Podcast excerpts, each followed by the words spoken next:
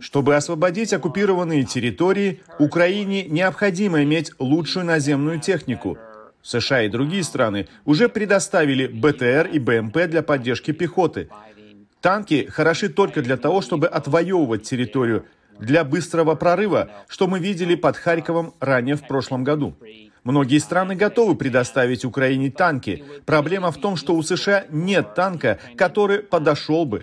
Да, Абрамс лучший танк в мире, но это очень сложная в использовании система. Более подходящие и их сотни в различных странах Европы, это немецкие танки. Они не будут сильно отличаться от того, что уже есть у Украины, поэтому можно будет быстро обучить работе с ними.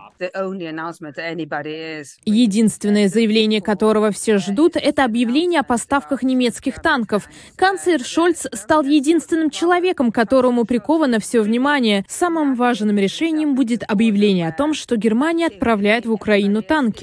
Будет ли это делаться со совместно с Америкой или нет, не имеет большого значения. Давайте не забывать, что в Германии появился новый министр обороны, который должен пройти ускоренный курс по обороне. Он абсолютно новый человек. Его единственный военный опыт – прохождение военной службы в Западной Германии. И с тех пор он стал политиком и сосредоточился на внутренних проблемах. Так что ему придется очень быстро вникнуть в проблему. Украинцы просят три вещи. Больше ПВО, что совершенно логично, учитывая цель России уничтожить Украину. Во-вторых, обеспечение наступательных возможностей и ведение огня с закрытых позиций, артиллерия, ракеты и тому подобное, а также танки. И, наконец, боеприпасы и техническое обслуживание. Поставка танков – сложный вопрос по двум причинам.